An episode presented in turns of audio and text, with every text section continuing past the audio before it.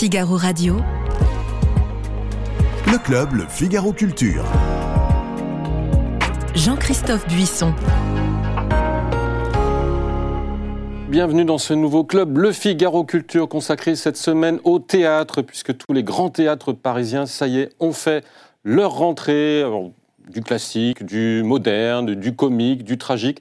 Parmi les modernes, plusieurs euh, grands auteurs, à commencer par Yasmina Reza, qui fait son grand retour au théâtre avec une pièce qu'elle a écrite et qu'elle met en scène au théâtre de la colline.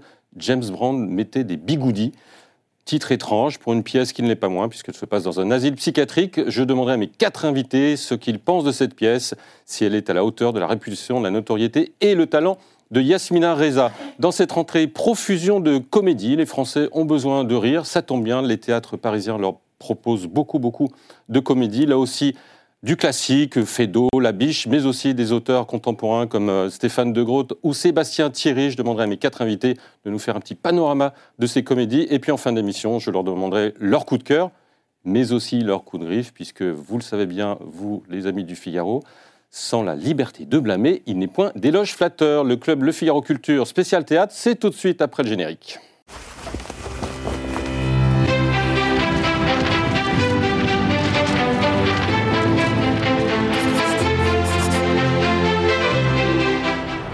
Bernard Babkin, vous êtes euh, journaliste chez Madame Figaro, journaliste culture bien sûr, vous occupez notamment du théâtre, de la littérature et de la danse. Oui. Vous ne désespérez pas un jour de me convaincre de faire une mission sur la danse. Peut-être Eh ben, que ce jour glisser- arrivera. Je vais en glisser un petit peu de danse, là. Nathalie Simon, vous êtes grand reporter au service culture du Figaro. Vous écrivez aussi des livres. Votre dernier livre, Daniel Auteuil, Sous le masque, aux éditions de l'Archipel. Daniel Auteuil qui aura une grosse rentrée l'année prochaine euh, en cinéma. Il met en scène et il joue dans un film. On aura l'occasion d'en reparler. Marin de Viry, vous êtes euh, critique euh, dramatique au Figaro Magazine. Vous êtes aussi critique littéraire, notamment à la revue des Deux Mondes. Et vous êtes euh, écrivain. Votre dernier roman, La montée des périls, apparu aux éditions du Rocher. Dominique Poncet, vous êtes euh, chroniqueuse magazine Lire pour les spectacles et le cinéma. Merci infiniment d'être parmi nous pour parler notamment de la nouvelle pièce de Yasmina Reza. Vous savez, c'est une des auteurs-autrices les plus jouées, traduites dans le monde. Sa nouvelle pièce s'appelle James Bond. James Brown, pas James Bond. James Brown mettait des bigoudis, mais James Bond aussi, peut-être, il mettait des bigoudis. En tout cas, dans l'univers de Yasmina Reza, c'est pas totalement Mhm, invraisemblable. Une pièce qui se passe euh, dans un asile psychiatrique, donc qu'elle met, en, met en scène pardon, au théâtre de la colline. Bernard Babkin, euh, en quelques mots, l'histoire de cette pièce, qui par ailleurs, euh, vous pouvez retrouver sous forme d'un- livre aux éditions Flammarion, sa, sa pièce est publiée, James Bond mettait des bigoudis. Bernard Babkin, d'abord le, le texte, l'histoire en quelques mots. Alors, il faut, il faut dire, alors, euh, euh, Yasmina Reza vous dirait, parce que c'est un peu Madame Non, hein, ma- Yasmina Reza, elle vous dirait, non, c'est pas un hôpital psychiatrique, c'est une maison de repos. Donc, disons que c'est une maison de repos, un espace, voilà, un espace, une maison de repos, des parents qui ont un fils euh, qui, on ne sait pas s'il se prend, s'il est, enfin bon, il se prend pour, euh, euh, pour euh, Céline Dion. Céline, Céline Dion. Il a l'accent euh, québécois, euh, il, il a toujours un brumisateur parce qu'il part en tournée, donc il faut qu'il puisse chanter bien. Euh, il se fait pas trop de copains. Euh, Il y a la psy qui s'occupe de lui, euh, qui s'occupe aussi des parents. Les parents voudraient comprendre. Et là, il se fait quand même un copain qui est blanc, euh, un voisin de chambre, qui est blanc, mais qui pense qu'il est, noir. Mhm. Donc c'est tout ce petit monde qui se retrouve là et il veut planter un arbre, le, le blanc-noir. Et, et le Céline Dion, elle veut chanter. Il veut chanter. Ah, il, elle, elle veut chanter. Voilà, c'est un- voilà une pièce sur l'identité. Et alors? Votre avis? Et alors, je l'avais lu avant Mhm. et j'avais été. C'était plaisant, c'était bien. Il y avait des, des réparties assez drôles. euh, il y avait ce problème sur l'identité. Il y avait euh, la psy qui est complètement folle. On se dit, bah tiens, ça peut faire un très bon spectacle. Et patatras, je pense, enfin, je sais pas, patatras pour moi. Ouais. Euh, Théâtre de la Colline, un immense plateau. Ils mettent 20 minutes pour traverser le plateau. Et Yasmina Reza, qui fait la mise en scène, elle aurait dû s'abstenir. euh, parce qu'elle a fadi son texte, finalement. Elle, ce texte qui a quand même une profondeur, elle veut dire des choses avec le texte.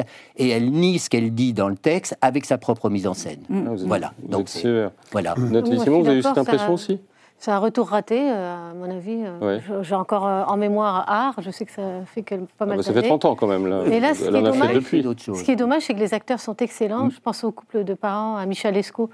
Euh, le couple de parents, Josiane Stoléru et André Marcon, sont vraiment excellents.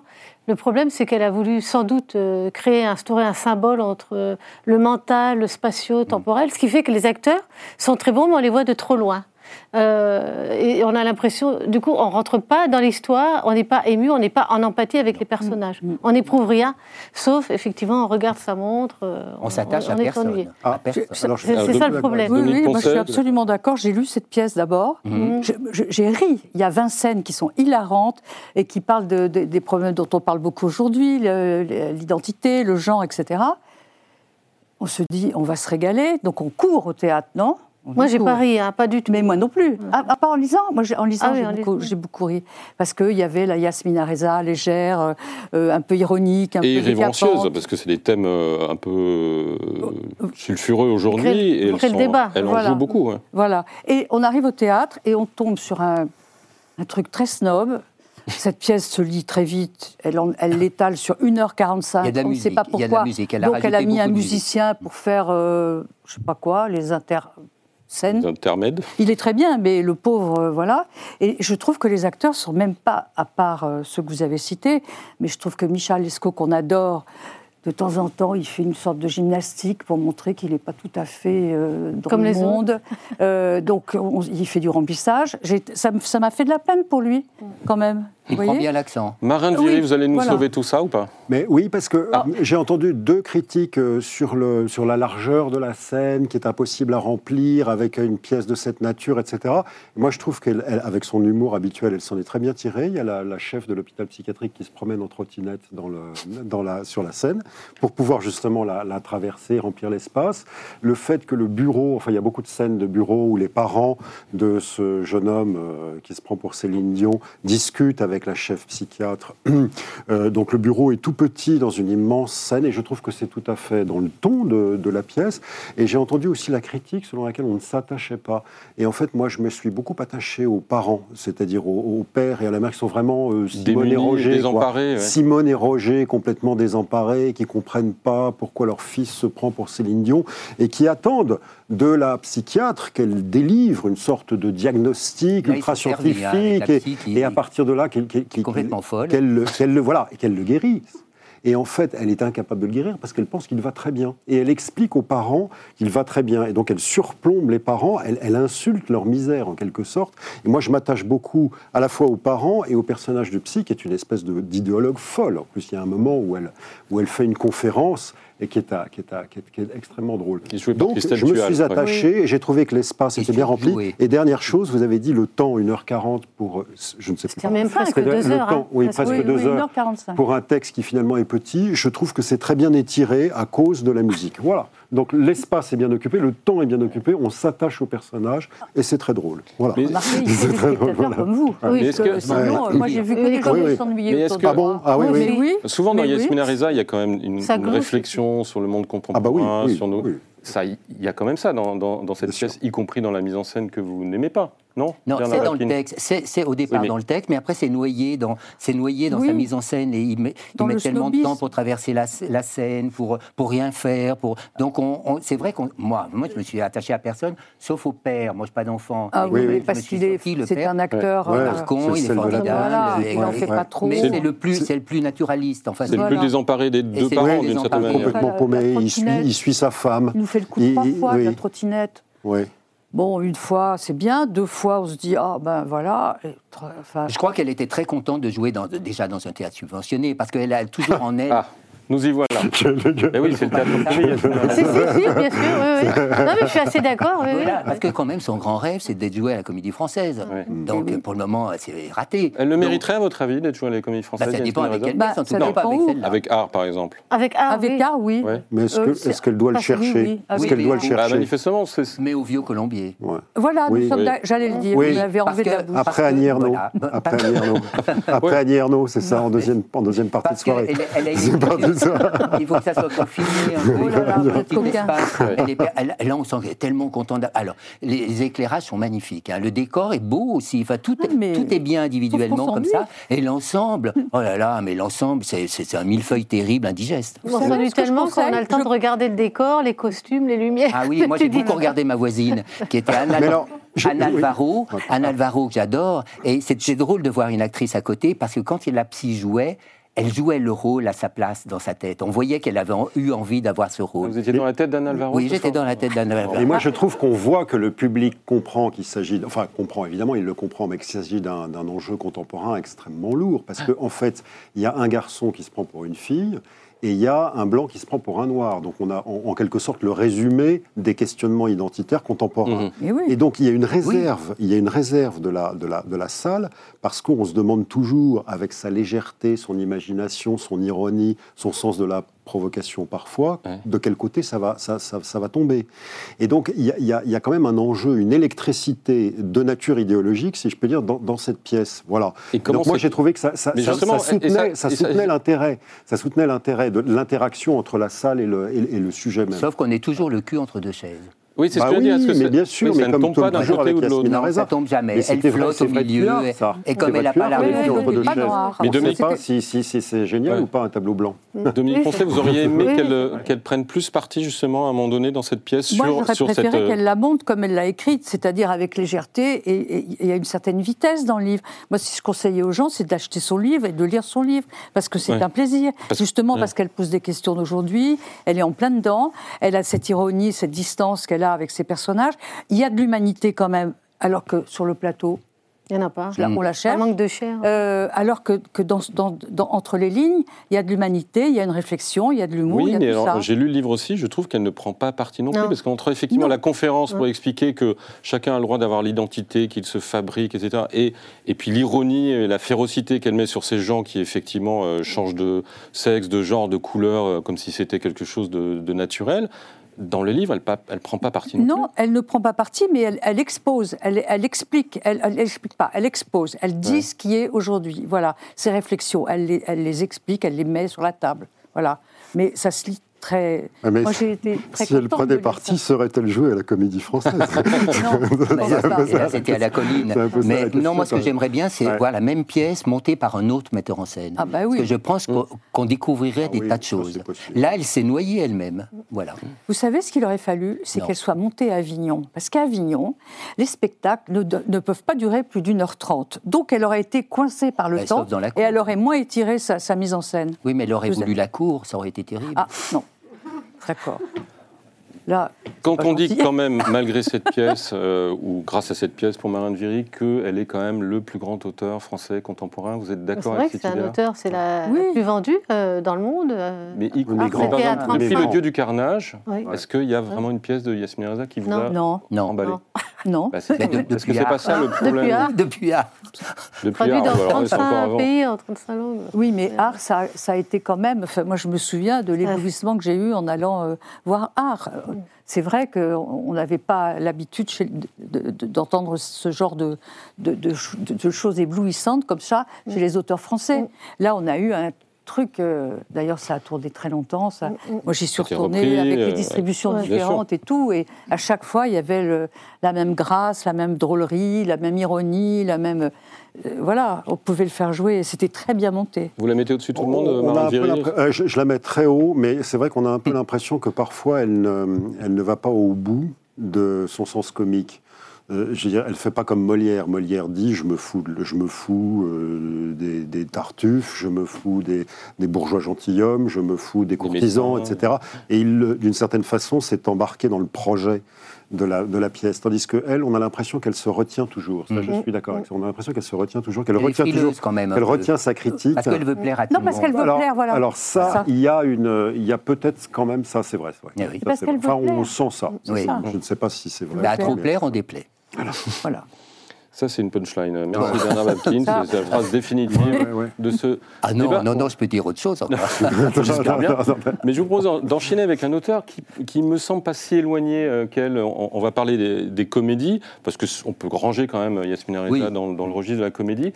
Mais Sébastien Thierry, qui est un autre auteur contemporain très lu, très apprécié, euh, il me semble qu'il est un petit peu cousin de ce- cette ironie grinçante, voire cette férocité, et que parfois chez lui, on peut aussi se demander s'il est allé au bout de son sujet, notamment ses fins de spectacle sont parfois décevantes. Je ne sais pas si c'est le cas ici, mais je vous propose d'en parler de Vidéo Club qui se joue donc au, au théâtre euh, Antoine, Nathalie Simon. Ah, moi j'ai beaucoup aimé, je Ah. pense que c'est l'une de ses meilleures pièces. Et pour une fois, effectivement, il a su finir, même s'il ne répond pas à toutes les questions que l'on se pose et qu'il se, qu'il se pose lui-même. Euh, alors l'histoire, c'est comme euh, un couple qui reçoit euh, par mail une vidéo dans laquelle, euh, alors eux, ils cliquent dessus, ils ne peuvent pas s'en empêcher, et ils découvrent leur scène de ménage, à laquelle on vient d'assister Ouais. euh, 30 secondes Donc ils sont filmés chez eux, Ils sont à filmés chez l'insu eux, de leur plein gré. voilà, par un mystérieux euh, Et il trouve destin- la caméra. destinataire. Mhm. Mais, Il trouve la caméra. Oui, mais je trouve qu'il ne faut pas en dire ah bon, plus. alors c'est fini. Taisez-vous, Bernard. Laissez Nathalie Simon ne, ne pas parler. C'est un prétexte pour, que le- enfin, pour parler du couple. Au bout de 25 ans de vie commune, euh, on, on voit au fur et à mesure des, des vidéos, parce que les vidéos, ils vont en recevoir tous les jours, plusieurs fois par jour. Ils vont en avoir peur, mais ils vont finir par les attendre. C'est très euh, pernicieux comme, euh, comme système. Et ils vont découvrir petit à petit ce que chacun fait dans le dos de l'autre. Euh, Donc les petits secrets, euh, pas bons à dire, les petites vérités euh, qui dérangent euh, ressurgissent et met à mal euh, la vie de couple. Ce qu'il fait toujours dans ses pièces, c'est de décortiquer Oui. le couple, la Oui. famille en général, euh, Dominique Poncet. C'est un peu la spécialité on de Sébastien retrouve tous Thierry. ces personnages Ouais. habituels, ils sont égoïstes, ils sont odieux, ils sont tout ce qu'on veut, de mauvaise foi. Enfin, C'est nous, quoi. voilà, c'est Oui. nous. Voilà. Alors lui, euh, il est très proche des humains quand il était. enfin, je sais pas, je sais pas ceux qui fréquentent, mais en tout cas ceux-là. Et c'est tout le temps comme ça dans ces pièces. Et c'est vrai que c'est très très drôle.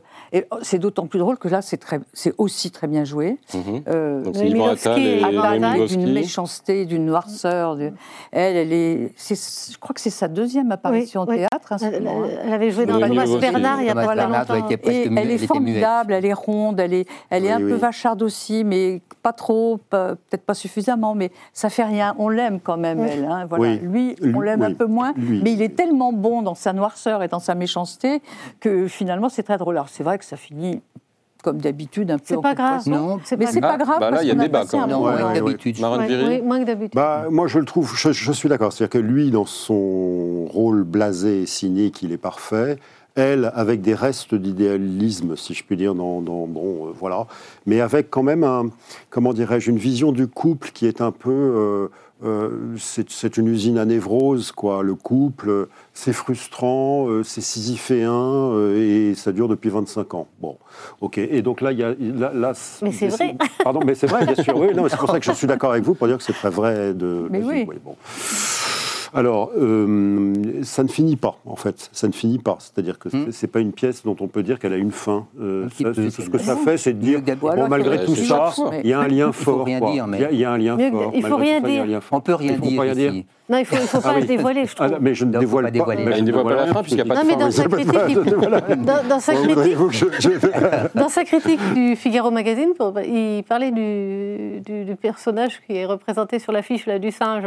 Ah oui, ah oui. Et je trouve que c'était trop. Ah, il, faut, il faut pas que j'en- il fallait pas que j'en parle. non, Non, non. même Alors, pas le je, prends, Oui, je prends mais cette remarque confraternelle avec, Oui, euh, avec, avec, Avec militance. Non, parce que c'est mystérieux. C'est mystérieux, on se dit Je pense- que- pourquoi, pourquoi, qu'est-ce que ça fait là-dedans euh. Bernard Babkin. Moi, je trouve que c'est sa pièce euh, la, la plus aboutie, finalement. Moi, je trouve qu'il y a une fin, quand même. Il a, il a réussi à- un petit peu à boucler, quand même, le Je pense que truc. tout le monde va aller la voir pour pouvoir enfin Pour voir la euh, fin. décider s'il y a une fin Voilà. ou non. Bah, allez-y plus tard, juste pour la fin. Bon, oui, Oh non. Non, mais Ouais. il y a toujours cette espèce assez de flux, drôle. ces Je- dialogues à 200 à l'heure. Oui, euh, alors Oui. je sais pas quelle est la vie privée de Sébastien Thierry, mais ça doit être terrible parce que dans toutes ces pièces, quand même, le couple, là, comme ça, c'est très vachard, c'est Ouais. très.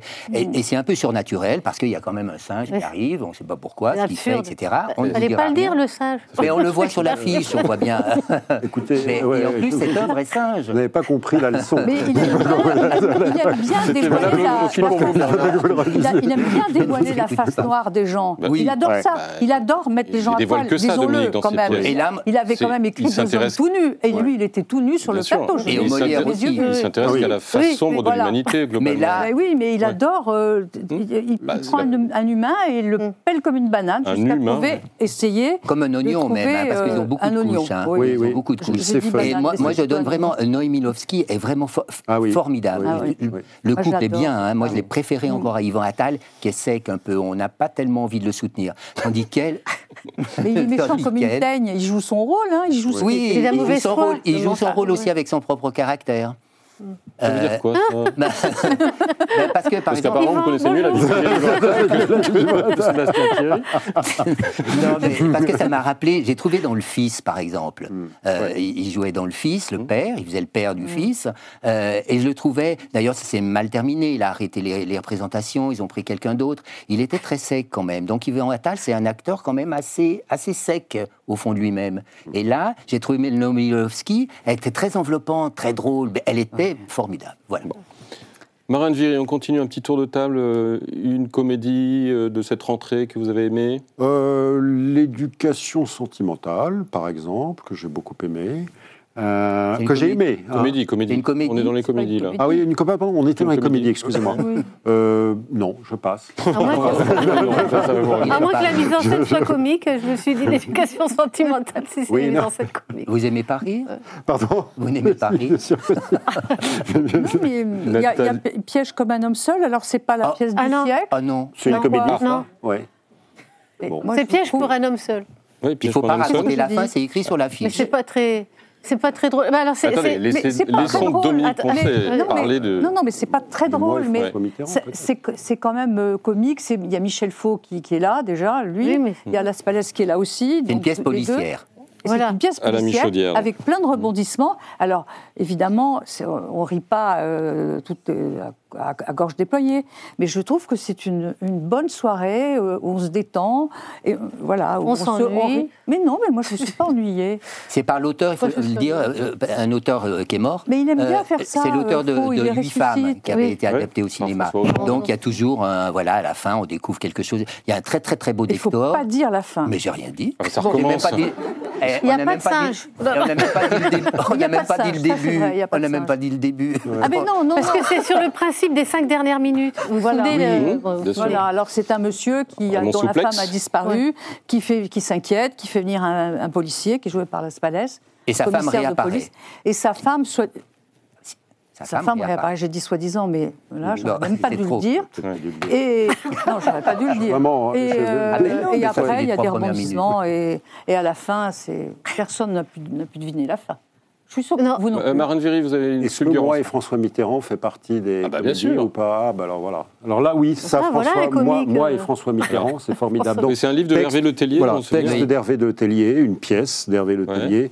Alors je peux peut-être dire quand même l'argument, juste l'argument, Je l'ai pas sans, vu. sans rentrer dans- Allez-y, allez. C'est euh, donc euh, un garçon qui écrit à François Mitterrand une lettre et qui reçoit en retour une lettre type. Ça le flatte. En Et donc, 1983, il- quand Mitterrand on est en est président. 83, voilà. euh, Oui, c'est ça. Et il écrit, et donc il reçoit une lettre type, cher monsieur, votre lettre du temps euh, euh, m'est bien parvenue, je vous en remercie, nos services prendront en considération. Et, bon. et puis il en écrit une deuxième, une troisième, etc. Et puis à chaque fois, il reçoit la même lettre type. hein, et puis il traverse comme ça plusieurs, enfin, des septennats, puis un quinquennat, des quinquennats, etc. Il arrive à Macron. Bon. Il reçoit toujours la même lettre. Et en fait, c'est le, le- le- à partir de là, c'est c'est ce qu'il s'invente dans, dans- dans son esprit pour se dire je suis devenu le conseiller des présidents, je développe avec eux une relation personnelle, ils, ils, ils ils m'écrivent de façon extrêmement personnalisée euh, sur, sur, tous les problèmes que je soulève, etc. Alors qu'ils soulèvent des problèmes complètement ridicules. J'ai perdu mon emploi chez Ikea, euh, je me suis fait larguer par, euh, par, ma copine, j'ai perdu mon chat, enfin bref. Et donc il écrit ça à tous les présidents, tous les présidents renvoient toujours la même lettre, et voilà. Et donc c'est formidable parce que c'est du Letellier, donc c'est Oulipo, c'est surréaliste, c'est déconnant. Euh, et c'est déconnant, mais, mais très, très, très, très bien joué, très drôle. Et c'est au théâtre Yves Gauche. Et c'est au théâtre Rive Gauche, et je, vraiment, je le conseille. Hum. Je le conseille. Enfin, sauf, ceux- pour, sauf pour ceux qui ont un culte pour Bernadette Chirac, parce qu'il y a un long passage Ah. anti-Bernadette Chirac. Voilà. Oh, bah, ils iront voir Bernadette, le Pardon film. Ils iront Ils voir Bernadette, qui, voir Bernadette, voilà, qui est formidable. Le film compense. Bernard Babkin, quelques Ouais. comédies. Vous, vous aimez la comédie. Je Ah, sais que vous aimez la comédie. Je suis sûr que vous en avez vu plein, là. Oui, j'en ai vu plein, j'en ai vu plein, et des nuls. Hein. Mais, Non, mais, mais j'en ai vu des belles. Essayez de nous donner non, mais, ah non, mais vraiment, le spectacle, si vous n'allez qu'une fois au théâtre de- dans l'année, automne c'est même, même dans l'année. même dans l'année, il faut aller au théâtre de la Porte Saint-Martin, voir le chapeau de paille d'Italie. Parce que là, tout est, mais tout est réuni pour que ça soit miraculeux. Enfin, c'est merveilleux.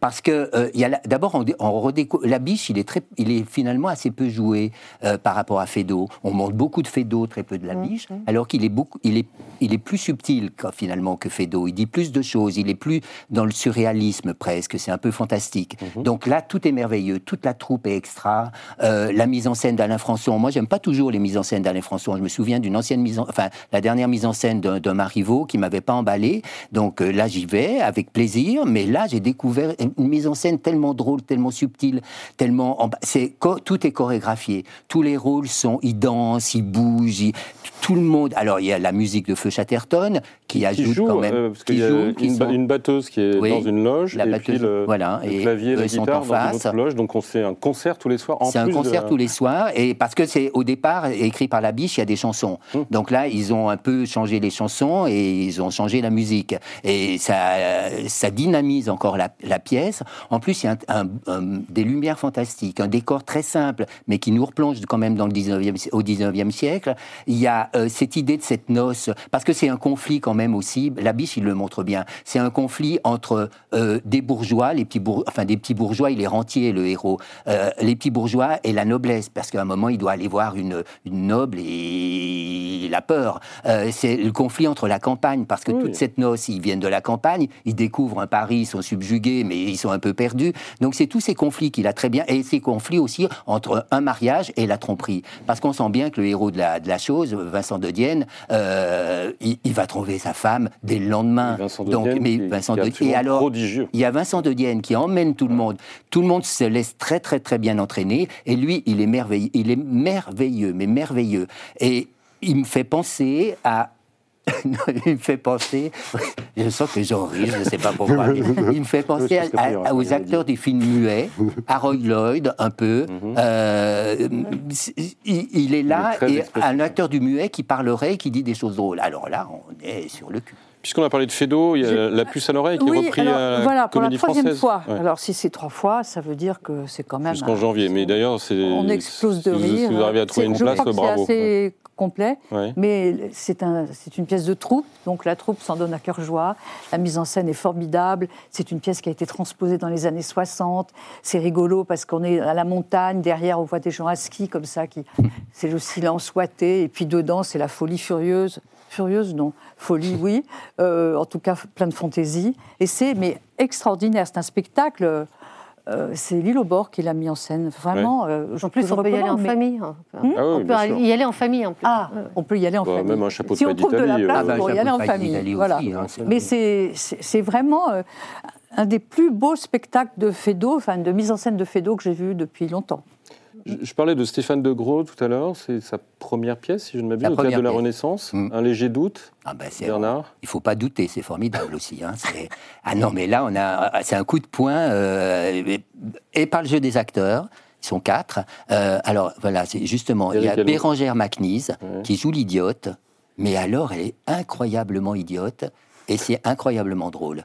Et c'est une histoire qui, alors on connaît Stéphane de Groot à la télévision, enfin, et il, il manie la langue. euh, c'est une sorte de du billard, un Ouais, peu au Raymond. DeVos, un petit Au peu, Raymond ouais. DeVos, il manie la langue. Alors là, c'est sur l'idée, euh, un perso- euh, quand on joue une pièce, l'acteur, euh, quand le rideau se baisse, ça commence comme ça, hein, c'est la fin d'une pièce. Est-ce qu'il est, est-ce qu'il reste, est-ce qu'il est lui-même ou est-ce qu'il est encore un peu le personnage ou pas? Et toute la pièce est là-dessus, sur ces non-sens un peu. Et, et alors lui, euh, qui Stéphane de Groot, il pense que lui, il revient lui-même et il veut rentrer chez lui. Et les autres, non, disent on reprend la pièce, on est les personnages. Alors on ne sait plus très bien qui est qui. Il y a des choses mais c'est, il y a des jeux de mots, il y a, il y a toutes les, il prend des proverbes, il les transforme, enfin, il y a des scènes, il y a des inventions qui sont, scéniques qui sont très très drôles. Il y a un moment, il y a une fille qui dit, je vais péter les câbles, je, je pète un câble, et, et l'idiote lui dit, oh non, ne casse pas le câble.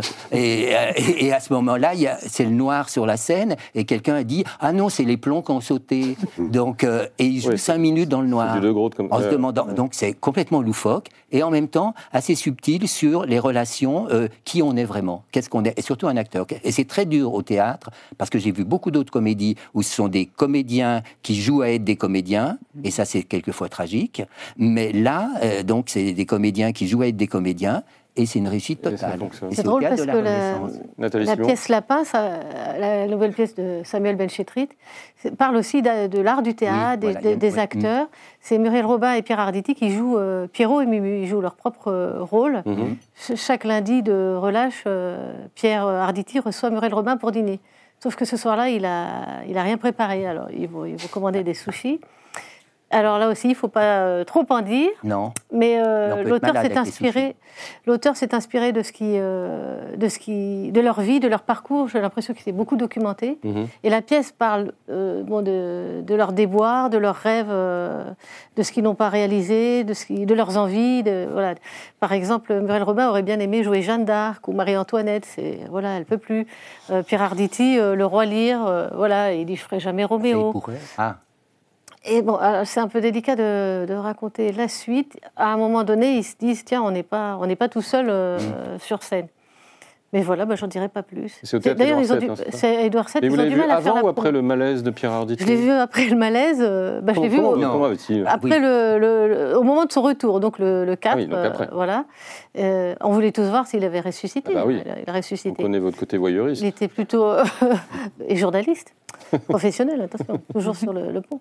Mais euh, non, non, il est, il est vivant. il est vivant. Allez, un dernier tour de table, Denis Je Poncet. pas vu. Euh, non, mais au studio Marigny, Tashkent. Ah, formidable, ça aussi, ça parle de théâtre. Mais c'est terrible C'est terriblement arrive, embêtant. Mais moi, je me suis pas du tout ennuyée. Ah, mais là aussi. Oui. Ah, ah bon Alors, Mais- Dominique Poncet. a trouvé ça Et merveilleux. puis le match retourne dans Voilà. quelques instants. Ah, bah. Dominique, Non, défendez comment se Dominique. Ah ben non, mais Non, je te m'étonne. N'écoutez pas cet individu. Non, mais je l'écoute quand même. mais- Non, après. Parce que je l'aime beaucoup, mais je l'écoute. mais euh, mais euh, moi, je ne me suis pas ennuyée une seconde. D'abord, les acteurs. Bah, Hervé Pierre, Clotilde Mollet, euh, Grégoire Osterman Je vais pas t'aider. et je ne sais plus qui. Il y a l'affiche Dominique derrière Il y a l'affiche. Hein Et l'histoire en deux mots. Hervé Pierre. Alors l'histoire, je l'ai dit Hervé. Ah, alors, Taisez-vous, Valérie. Crouzet. Hervé, Hervé- Valérie Crouzet. Il- il se- c'est une histoire, c'est marrant, c'est Hervé Pierre qui a l'air un peu, qui est sur le plateau, qui est un peu comme ça, et qui passe son temps à vitupérer les, les, les- les metteurs en scène. Il faut dire que lui est auteur et il pense que les auteurs sont vraiment les, les pauvres, euh, euh, les larrons de la foire, de la foire théâtrale. Alors il, il- il méprise un peu les acteurs qui comprennent pas toujours ce qu'il écrit et il déteste les metteurs en scène qui prennent tout l'argent.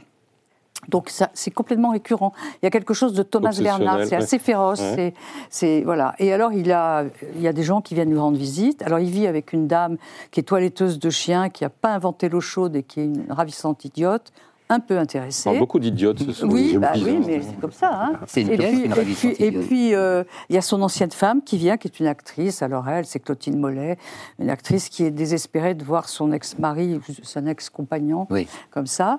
Et il y a un, un acteur qui est, qui est joué par Grégoire Osterman, qui est à mourir de rire, qui est le- le- le- l'acteur nul par excellence, quoi. Et il vient, il essaie de se placer, il en fait 4 tonnes, c'est très très drôle. Et c'est c'est autour de ça, du théâtre. Et de, moi, ça m'a fait beaucoup penser à Thomas Bernard. Je ne sais pas pourquoi. Et moi, j'adore. Mais oui. Oui, enfin, Non, mais je, je, je, je- Vous l'avez pas non. vu Non, je ne l'ai pas vu. Mais- Mais, Ah, mais Bernard voilà. Donc je vu, suis d'accord. Si vous aimez Thomas Bernard, allez- allez-y. Moi, j'adore Thomas Bernard. Là, il y a Ah, un alors. milligramme à peine de Thomas Bernard Mais- dans cette pièce. Il n'y a pas grand-chose de Thomas Bernard. Il y a si, une idée, déjà il y a le un- style, les- un vague cette façon fantôme. de revenir sur les trucs. Et il faut dire que ce- propos. ce- cet auteur, il veut plus parler. Donc tous les autres viennent pour essayer de lui faire raconter ses souvenirs et parler. Alors il fait des monologues, il parle et il est furieux. Mais, mais Thomas Bernard, il est là, euh, euh, Tashkent, Non, il, on il fait là. penser à Thomas Bernard. Oui, il fait penser, mais alors de loin. hein. Oh, mais non, mais chacun son style. Oui. De toute façon. Oui, mais alors là, il y a de pas de façon, Rémi style. DeVos, c'est c'est un très bon, un très bon auteur. Vous ne pouvez pas dire le Qui? contraire. Non, mais Rémi pas dans cette pièce. Non, mais on peut rater des pièces. Et là, mais moi, je vraiment- ne la trouve pas ratée. Et puis alors, pièce. le titre. Mais en Et- plus, je n'étais pas toute seule à, à, Et le à titre, pas Tashkent, m'ennuyer. Hein. Je vous laisse la surprise. Sans- bah, Quoi? Je vous laisse la surprise du titre. Tashkent. Tashkent. Ah, Pourquoi oui, ça, On dirait je le nom d'une capitale d'un pays je d'Asie centrale. Mais c'est une capitale. Ça, je ne Bah sais oui. pas. Je mais c'est une capitale. Ça, mais vrai. pourquoi là? Pourquoi là? Ben, ne racontez pas la fin, ça y est, ça lui reprend.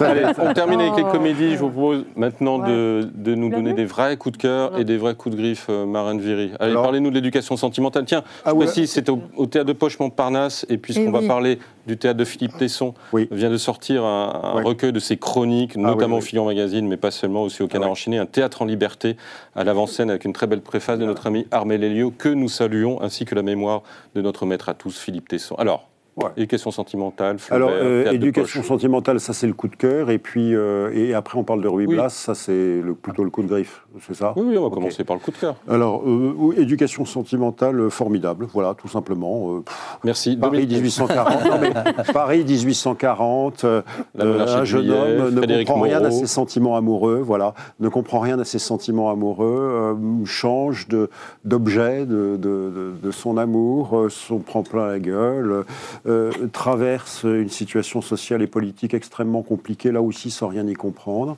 Et euh, le seul qui y comprend quelque chose, c'est son auteur, c'est-à-dire Flaubert. Euh, et encore, d'ailleurs, il n'y comprend pas grand-chose non plus, mais il montre très bien que son personnage n'y comprend rien, que lui n'y comprend rien, et que le temps s'est écoulé entre le début du roman et la fin. Mhm. Donc ça a un côté complètement désespérant, euh, comme toujours avec Flaubert, qui était quand même un homme désespéré quoi, sur le plan métaphysique. Et c'est merveilleusement bien joué. Voilà, c'est très bien spontanément, joué. quand vous lisez Et- l'éducation sentimentale, vous pensez que ça peut faire une pièce de théâtre? C'est Euh, audacieux quand même de le. euh, C'est très très bien fait parce qu'il y a un côté récitatif quand même chez Ouais. Flaubert. hein. Oui, oui. N'oublions pas que lui-même avait son gueuloir dans lequel il répétait ses textes. Et donc, euh, ça marche à cause de ça. Ça marche à cause de ça. À cause du fait que c'est un. Au fond, au fond, on peut parler, Flaubert. Enfin, Flaubert, c'est pas seulement pour la lecture silencieuse, c'est aussi pour la lecture à, à- à voix haute. Donc, puisque c'est pour la lecture à voix haute, ça peut se mettre en scène. Puisque là, ces deux Mm. personnages, ça marche très bien. Et bien d'ailleurs, on va mettre en parallèle, Ouais. si vous voulez bien, avec Guerre de Céline, Ah ouais. que Dominique Poncet, Ah, vous avez vu mais à Avignon. Parce que pareil, Céline, on sait très bien qu'il écrivait un peu de manière musicale. Euh, et, Mm. et cette Mm. pièce qui est incarnée avec euh, Benjamin Voisin. euh, Ça a été mon coup de. mon- mon- mon- J'ai été sonnée quand j'ai vu ce spectacle, je l'ai vu à Avignon. Et aujourd'hui, il est au Euh, Petit Saint-Martin. Mais voilà, précipitez-vous parce qu'il ne reste plus beaucoup de Saint-Martin, place. Voilà, et je crois que ça s'arrête le 22 octobre. Et d'abord, il y a le texte de Céline qui a été, Donc c'est un a texte qui a été retrouvé, voilà, voilà, qui a été retrouvé il n'y a deux pas longtemps, Mhm. qui a été publié il y a deux ans, et que Benjamin, Benjamin non pas Benjamin, Lavigne, Benoît Lavigne, Benoît Lavigne, pardon, qui est le patron du Lucernet, pardon, euh, a, a- a coupé finement comme ça. c'est- c'est- c'est- il a fait un travail de dentelle avec le comédien. Ils ont travaillé vraiment la main dans la main. Et ça donne un spectacle. Alors, en, en un, en un mot, c'est un, un jeune soldat qui se réveille, qui est, qui est Ferdinand. Je pense que c'est un peu autobiographique. Ah bah oui. Et qui se réveille très esquinté, très amoché. Et on va le voir revenir à la vie petit à petit, en, en rencontrant des tas de gens. Il va rencontrer des femmes, des infirmières, des, des- des- des- des- des vieux soldats, etc. Et à chaque fois, il va jouer ces personnages-là. Et d'abord, c'est bouleversant, mais en même temps, c'est très très drôle. Et le- Benjamin Voisin, je, je n'ai pas vu, je crois, un comédien comme ça, peut-être depuis, euh, depuis Depardieu jeune. Vous voyez Oui. Il est, mais extraordinaire. Il ne rate rien du texte. Il n'est pas d'accord encore. Je suis sûr qu'il n'est pas d'accord. mais j'ai rien dit. Ah, si. Mais je ne peux pas être pas d'accord, j'ai pas fait la guerre, j'ai pas vu, j'y vais la semaine prochaine. Ah, bon, ah bah alors, Donc, ça, sauf- vous avez de la chance. Bah ouais. Voilà. Mais j'ai pas Parce qu'à mon avis, Ouais. ça doit être difficile d'avoir une place. Et il ne rate rien du texte, il, mais il est d'une précision, d'une élégance. Il, il- il est totalement à l'abandon et en même temps dans une tension. C'est c'est vraiment, on sort de là, on est. euh, moi, je l'avais vu qu'au cinéma, c'est la première fois que je, le- je- je le voyais au théâtre. Et je, Une vraie découverte. je- j'espère qu'il va revenir un jour sur un plateau. Il y a un autre Benjamin qui se débrouille bien, qui s'appelle Benjamin Laverne. Ah oui, L'opéra de Katsu. euh, ouais, ouais, l'opéra de Katsu, ouais. Euh, Académie française, non Vous l'avez pas Si, si, Si, on l'a si, si. vu, Ah, on l'a vu, totalement, malheureusement. Euh, Bah, c'est trop long, c'est Ah, mais- euh, répétitif, ça a du mal à démarrer. En plus, moi, le soir où j'y étais, euh, les inscriptions lumineuses ne fonctionnaient pas Oh, bah, ça complètement. Il ça, fallait oui. se baisser pour euh, lire. Oh, Tu En revanche, debout. en revanche euh, quand on voit Christian Eck euh, et Benjamin Laverne, Ouais. ils emportent le. Le- Christian le Eck morceau, ouais. fait quand même du Christian Eck, quand même. hein. Oui, il y a du bousin d'ailleurs. Mais toujours. qui est, Toujours. Toujours, Oui. qui est un petit peu décalé avec ce texte de Brecht, un qui est quand peu, même euh, toujours, un peu politique, très capitaliste primaire. Il Mais- cabotine un peu, on peut le dire. peu, un petit peu, peu mais c'est agréable, ça fait rire. Oui, et bien sûr, mais ça fait passer le temps parce qu'on s'ennuie terriblement, donc euh, on est content de le voir arriver. Mais quand même, la distribution, enfin, la distribution est très très très inégale, la mise en scène elle est quasiment insi- elle est insipide. Je sais pas, Ostermeyer, Non, c'est- moi je l'avais classé là, hein. là je dis je vais Ouais, voir un spectacle de lui, c'est formidable là, mais là je suis tombé de ma chaise, c'est, c'est, c'est- il se Vous auriez dû écouter Philippe Tesson, qui en disait beaucoup de mal pour sa précédente mise en scène déjà. Donc il... Ben, c'était, oui, le- sur le Shakespeare, Mhm. qui était. Alors là, il, le, Ça, enfin, j'allais dire une bêtise, mais là, il tombera. en- c'est- C'était encore pire, là. hein, c'est encore pire avec Brecht. Donc, euh, non, ça, ça fonctionne, ça fonctionne pas. Est-ce du- que c'est pas le ça texte qui est, fonctionne qui est pas du vraiment tout. daté maintenant Peut-être aussi ça, oui, je pense que c'est quand même très très long, oui. c'est très répétitif. Et le ça. décor, le décor, cette espèce de Russie, enfin des, des- un peu du dadaïsme, tout ça, ça n'apporte pas grand Oui, chose. c'est les bas-fonds de Londres, donc on peut y mettre. euh, ce Oui, veut on peut y mettre euh, ce qu'on veut. Bon, Les mais pas n'importe quoi non plus.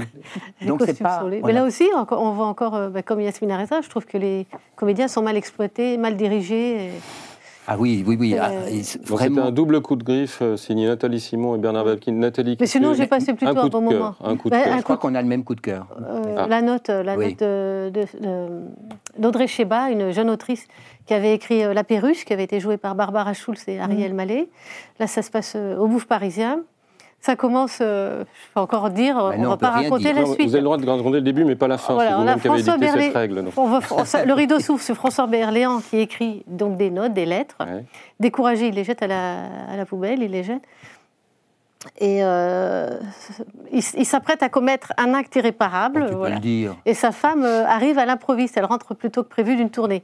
Les Euh, pianistes. Euh, Ça, oui, Mhm. pianiste. Je, je, je ne me coupe pas parce que je me suis entraînée. Taisez-vous, Batkin, ça fait la deuxième fois. La troisième Ah, fois, vous sortez. Et elle, de- elle lui demande des explications. Et c'est un prétexte pour parler euh, mais des relations, euh, de, de leur amour, de ce qu'il en reste. Ils, ont, ils sont parents de deux grands-enfants. Est-ce qu'ils ont réussi leur vie professionnelle? Effectivement, c'est une pianiste célèbre et lui un psychanalyste euh, de renom. Mhm. Euh, Est-ce qu'ils ont réussi euh, leur vie? Et c'est un prétexte pour parler aussi du sens de la vie, de, de- de- de- de leur vie.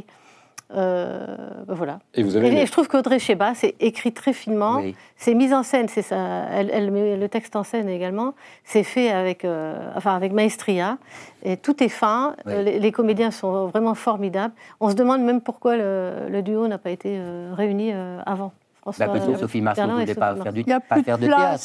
Mais Il y a- c'est vrai que place. ça Oui, mais fait ça va être prolongé. C'est normalement jusqu'au 31 décembre, c'est plein, mais Ah. Et c'est prolongé risque de d'être 45 prolongé. représentations, donc euh, on aura, il y aura des places. Vous êtes d'accord, Bernard? Vous Ah, avez été non. enchanté? Ah oui, moi j'étais enchanté. Et puis Sophie Marceau, quand même, elle apporte une, simple- une sorte de une, une- une fausse simplicité, puisque c'est une actrice, mais une simplicité dans ce texte que- qui, est, qui est très pur, très beau, très émouvant. C'est à la- c'est drôle aussi en Mm, même mm, temps. oui, c'est oui. comme une comédie, une comédie sentimentale, très très très bien réalisée. Et Sophie Marceau, on est un petit peu en extase.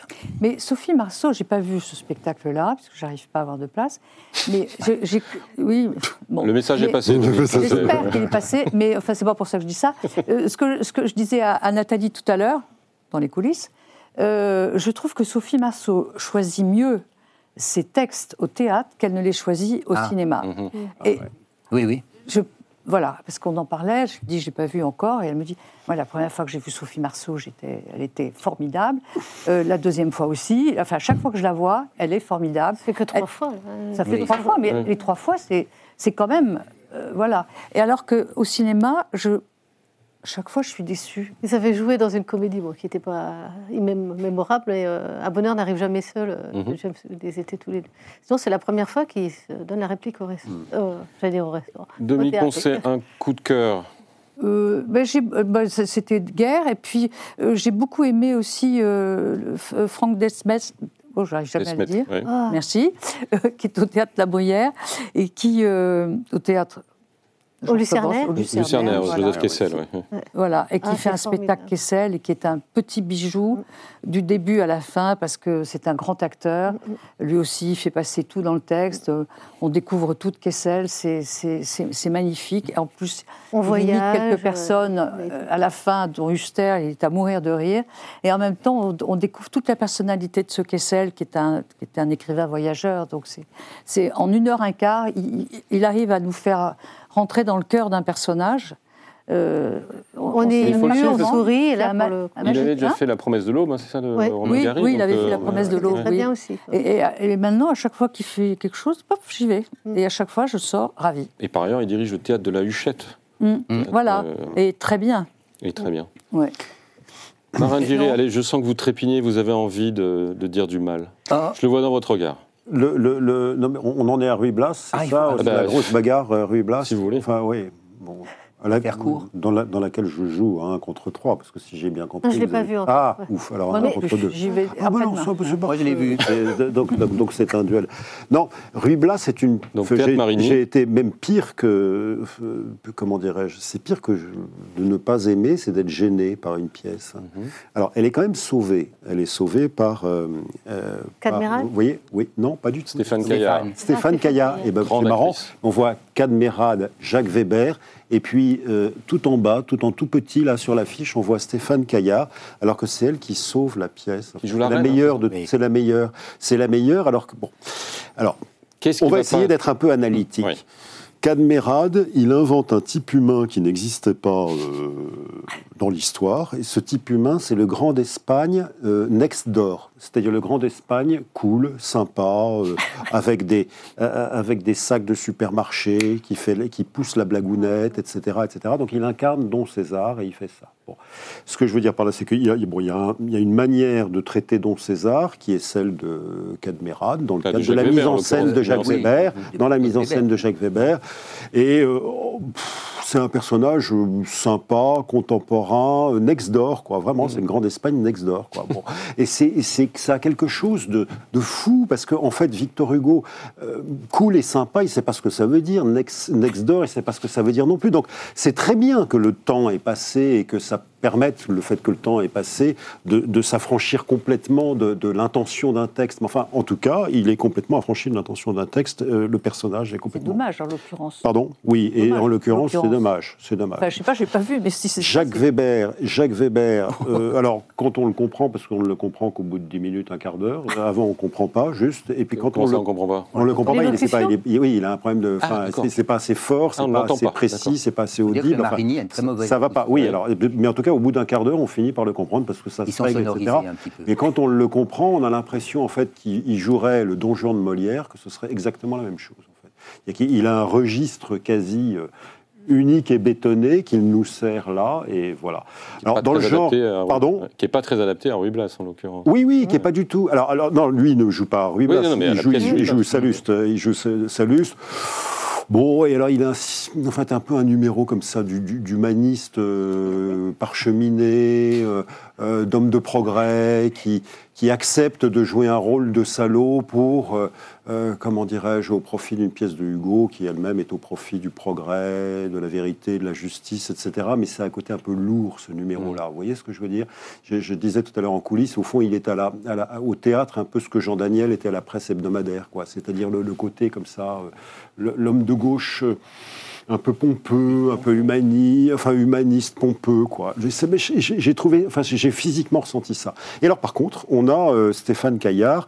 Bon, et Basile Larry, je n'ai pas trouvé formidable jeune, il est Blas. très Il est jeune. très jeune. J'ai trouvé qu'il était un peu, comment dirais-je, neutralisé, absorbé en fait par Stéphane Caillard. est jeune et pas elle, très grand, Elle, par coup. contre, il faut y aller pour. En fait, il faut y aller pour elle. Voilà, il faut y Ah, aller il faut pour quand même elle. y aller. Ah ouais, oui, oui, oui, parce qu'elle fait un truc. Bon, le- le- la reine d'Espagne, c'est parfait. C'est un truc à devenir Là, c'est pas monarchiste la si on ne l'est pas déjà. Quoi. Ah oui. C'est extraordinaire. Ah ouais, extraordinaire. cette Et puis, il y a phrase, le texte quand même, Pardon. Oui, et puis en plus il y a le texte. Même. Alors il y a le texte, mais adapté, tout le monde, oui, Ah. mais alors adapté Ah, parce qu'il est coupé, il est pas mal coupé d'ailleurs. bien fait, d'ailleurs, Oui, c'est pas mal coupé Ah. parce que ça devrait durer 3h30, ça en dure 2h10. Tant mieux 2h20. finalement. Ouais, c'est pas mal. Mais le. En fait, il vous, a, Ouais. il vous a convaincu que vous n'aimiez pas tant que ça. Non, j'ai passé une bonne soirée quand même parce que je trouve Oui, qu'on bah oui. entendait bien les vers. Mais c'est Stéphane qu'on Caillard. entendait quand même bien les Pas dans les vers. dix premières minutes, donc, mais après. Ben, moi, je suis moins sourd et donc j'ai très bien entendu. Ou Jacques Weber était plus en forme ce soir-là. Ou vous étiez mieux Il y a deux hypothèses. Il y a deux- fond. Vous aviez euh, appris le texte par cœur et oui, vous pas bah, restiez en tant bon, que il n'y avait pas de comédien. problème. Ouais. Je trouvais qu'on entendait quand même bien les... Parce que Victor Hugo, ça pourrait, ça pourrait, hein, je dis attention, hein, ça pourrait être démodé quand même, hein, parce que Bon, c'est un peu emphatique, c'est un petit peu... Non, mais c'est très beau. Mais, mais ça pourrait. Moi, j'ai- la soir, le soir où j'y suis allé, il y avait énormément de lycéens. Eh ben, je me suis dit, oh là là, au début, ils ont bien résisté. C'est ton programme? Oui, c'est au Ouais. programme, mais ils auraient pu Bah, Il y a ou- bientôt qui va lire Victor ou Hugo. Donc ils auront voilà. deux théâtres dans, dans, Eh dans ben. L'adaptation est très fine, on entend Ouais. quand même bien le texte. Weber fait du Weber, mais c'est pas si désagréable que ça. Cadmerade, moi j'ai trouvé très amusant. Il y a Jean-Paul Oui. Muel aussi, Voilà, amusant. qui, qui Ah est oui. extraordinaire. Ah oui, Muel, oui, extrêmement, Donc ça fait quand même. Alors après, il y a des choses. Tout ça sans entracte. Donc on se laisse embarquer quand même, et on passe finalement une assez bonne soirée. Nathalie Simon, on reste au 19e siècle avec Les Téméraires, la Comédie Bastille, Ah oui, que vous avez euh, beaucoup, téméraire. beaucoup aimé. Euh, alors c'est sur l'affaire Dreyfus, sauf tout le monde connaît l'histoire de, de J'accuse. Mais là, on ne parle pas seulement d'Émile Zola qui a défendu euh, Dreyfus, on parle aussi de, Georges Méliès. de Georges Méliès, merci. Pendant que euh, Émile Zola écrit sa- bon, son, son fameux texte, Méli- euh, Georges. Georges Méliès pardon, tourne lui un, un film qui est complètement euh, en noir et blanc, qui est complètement Muet. méconnu, muet, et qui s'appelle Les Téméraires. Alors, c'est franchement excellent. Euh, tout est bon, la mise en scène, le texte, ça rentre, ça sort. C'est une pièce chorale, une pièce de troupe. Euh, les comédiens, euh, il y en a pas qui ils sont tous au diapason. Euh, là aussi, on peut y aller en famille. On passe à vraiment une très très bonne soirée. Mais c'est important parce que ce film de Méliès, c'est- le considéré un peu comme le premier film politique parce qu'il re-raconte le procès Au monde, de le Rennes premier de- film censuré au monde aussi. hein. avec toutes les séquences. Alors, il est évidemment censuré et pas pris. D'ailleurs, quand il y a des projections, il y a des, des anti-Dreyfusards qui viennent euh, faire de l'agitation. Mais c'est vraiment considéré Ah oui. comme le premier film politique de l'histoire du cinéma. Mm. Et, le- et la, et la pièce euh, raconte ce, cette, ce parallèle entre, entre effectivement Zola et, et Méliès. C'est la Comédie Bastille, hein, c'est ça? Ah, Et voilà. puis l'importance des femmes qui, qui soutiennent euh, Bien sûr. leur mari euh, dans les Ils ne sont pas donc toutes idiotes dans les pièces de théâtre Ah, euh, de, très la rentrée. Heureusement, parce que. Dominique Poncet, un dernier mot, le Euh, mystère Sony? Bon. Oui, Il ne faut pas se pas précipiter. tr- Ouais, non, c'est pas la peine. ouais. on peut éviter. Tranquille, tranquille. Ouais. Ah bon, C'est-à-dire Patrick Chenet, il faut- il faut- euh, Nicolas bien joué. Mais- Le mystère Non, mais moi, c'est quand même oui. une belle histoire, enfin une belle Chenet, histoire. Oui, mais le, Tragique le- histoire, mais- le- le- ce qui manque, c'est un peu de dynamisme, de tension. Il n'y a pas de rythme. De, voilà, et Oui. Patrick Chenet, que j'adore, Ah Ouais, ouais, néanmoins, excellent. ouais, ouais. il se laisse un peu aller. Donc, comme c'est une joute euh, oratoire, euh, une joute, c'est.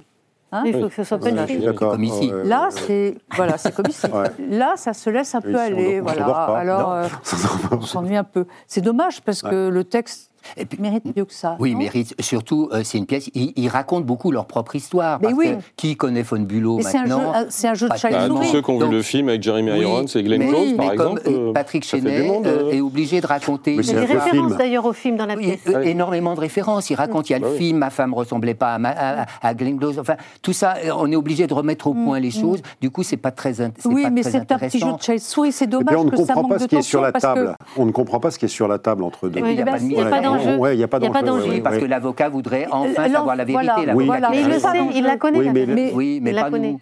Ah, mais parce Bon, qu'on on a va donné la pas vérité raconter- sur. euh, Il ne faut pas raconter la fin. Il Non, bah non, il faut pas finalement Ah, euh, voilà. Eh bien, vous le saurez en allant voir. Voilà. C'est une pièce sans enjeu dont on ne racontera pas la fin.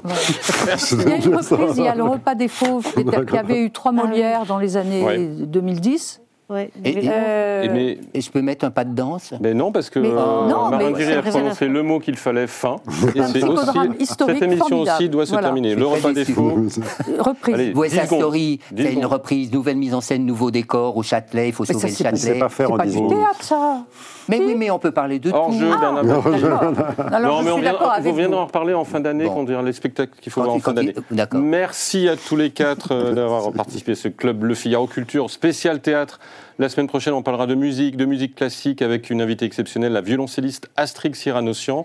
On va essayer de la convaincre de jouer quelques petits morceaux Oh. pendant l'émission. D'ici là, je vous souhaite une très bonne semaine.